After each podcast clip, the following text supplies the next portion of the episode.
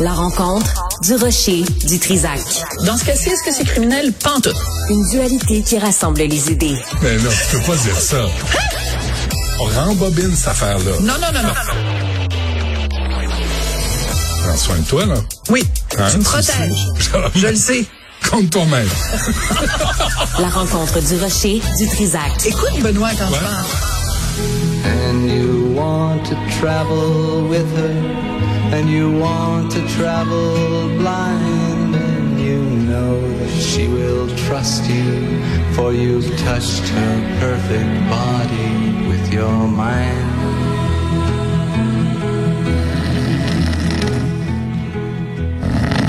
And Jesus was Non, pardon, excusez-moi. Sophie, euh, Sophie est en direct de Toronto. Qu'est-ce que tu fais là, Sophie?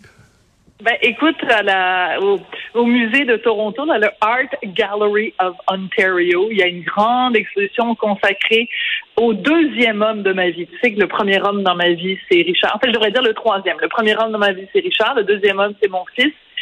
Mais le troisième homme dans ma vie, c'est Léonard Cohen. Je suis la plus grande fan de Léonard Cohen. Le seul homme dont Richard devrait être jaloux, heureusement qu'il n'est plus de ce monde, c'est Léonard Cohen. J'admire tout de son œuvre. Et il y a une grosse exposition qui commence demain. Mais moi, j'étais invitée comme journaliste euh, à la, à la revue de presse aujourd'hui. Donc, on a accès à l'exposition avant que le grand public euh, y aille. Et c'est absolument extraordinaire. J'ai pleuré la moitié du temps. C'est complètement délirant. Mais je sais que toi, Mais tu non. n'aimes pas Léonard Cohen. Non, non, et non, non, comprends non, non, pas non. les gens qui aiment pas. Non, non, non, j'ai Oh, pas t'es dit. jaloux. Non, oh, oui, peut-être. Mais non, non, moi, je trouve que c'est un grand poète, mais je trouve que c'est un chanteur médiocre, euh, qui Hein? est vrai médiocre, euh, qui est incapable de faire trois notes, mais c'est un grand, grand poète et euh, il y a de la musique. Ça. Et, et la preuve de ça, Sophie, c'est quand il y a eu des reprises de ses chansons, c'est vraiment intéressant, c'est vraiment bon. Oui. Mais, mais Oui. quand c'est lui qui chante somnifère. OK. Alors ça, c'est très intéressant parce que dans l'exposition, à un moment donné, il parle de ça parce qu'il y a plein d'extraits d'entrevues euh, avec lui. Et à un moment donné, il dit, parce que tu sais que, bon, c'était d'abord un poète, il a publié des recueils de, de poésie, puis à un moment donné, il n'arrivait pas à gagner sa vie. Il s'est dit, moi, il faut que je fasse de l'argent, quand même un peu plus, là, parce que je suis en train de crever de faim avec la poésie. Puis il s'est dit, ben, tiens, je vais commencer à faire des chansons. Je vais prendre des poèmes, je vais mettre un petit peu de guitare dessus, puis je vais faire de l'argent. Puis il dit, c'était une idée complètement loufoque, parce que, un, je suis pas très bon à la guitare, puis deuxièmement, j'ai une voix pourrie. Donc, lui-même savait qu'il avait pas une voix très bonne. Mais c'est ça qu'on aime de Leonard Cohen, Ouais.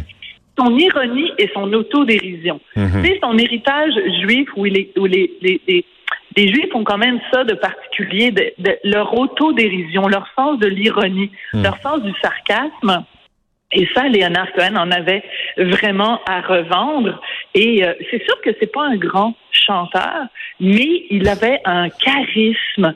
Il avait, euh, il y a certains mots prononcés par Léonard Cohen qui n'ont pas le même sens, qui n'ont pas la même magie que quand c'est prononcé par d'autres. Tu sais, Ouais. c'est un gars qui parlait de cul beaucoup, beaucoup, beaucoup dans ses chansons, mais ça paraissait jamais. Hmm. C'était comme érotique, c'était comme euh, et c'est très drôle d'ailleurs parce que à un moment donné pendant l'exposition, il y a euh, une entrevue avec lui où il se promène boulevard Saint-Laurent et il passe devant un cinéma cochon. Fait qu'on n'arrive pas à voir la devanture, on ne sait pas si c'est l'amour ou un autre cinéma comme ça.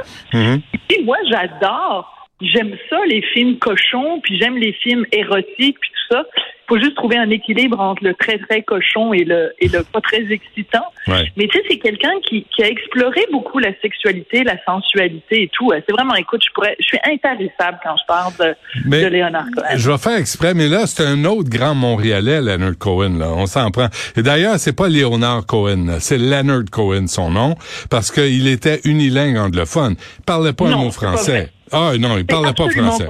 C'est vrai. Non, ben écoute, ben alors tu viendras, tu prendras un billet d'avion, tu viendras à Toronto et tu verras toutes les entrevues qu'il a données où il parle en français. Il parle de son attachement à Montréal. Il a donné des entrevues euh, à, Radio-Canada, à plein, plein d'entrevues et c'est ça qui est chouette. Il y a justement beaucoup, beaucoup. C'est pas synchronisé.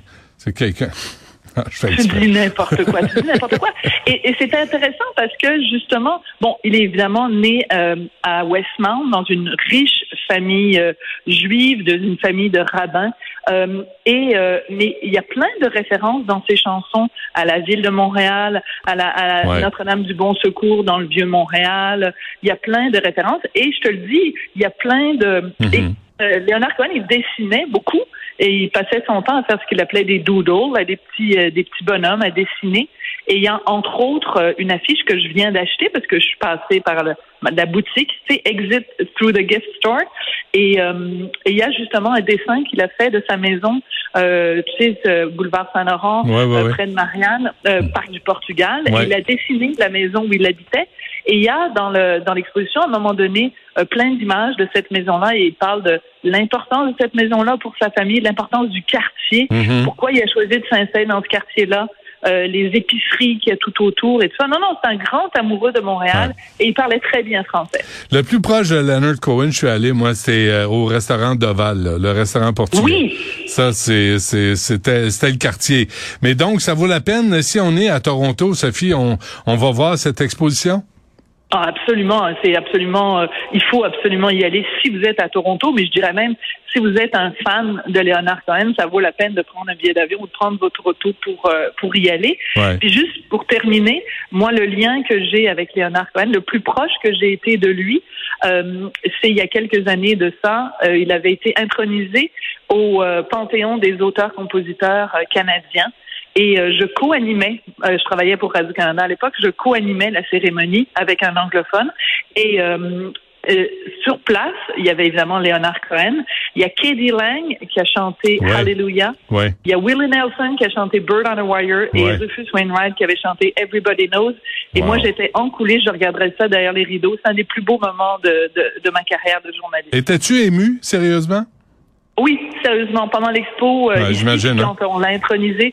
Mais oui, c'est très émouvant parce que d'entendre sa voix. Et c'est vraiment, un- on rentre dans son intimité, des carnets. Il tenait tout le temps des carnets. Mhm. Donc de voir son écriture, ses dessins, il y avait un côté même un petit peu mystique là. Non, je suis très touchée, très très contente d'être là. Bon, ben, parfait. Merci, euh, Sophie. Bon euh, retour euh, à Montréal ou, comme Madame euh, Plante le dit, Montréal. Merci. À demain.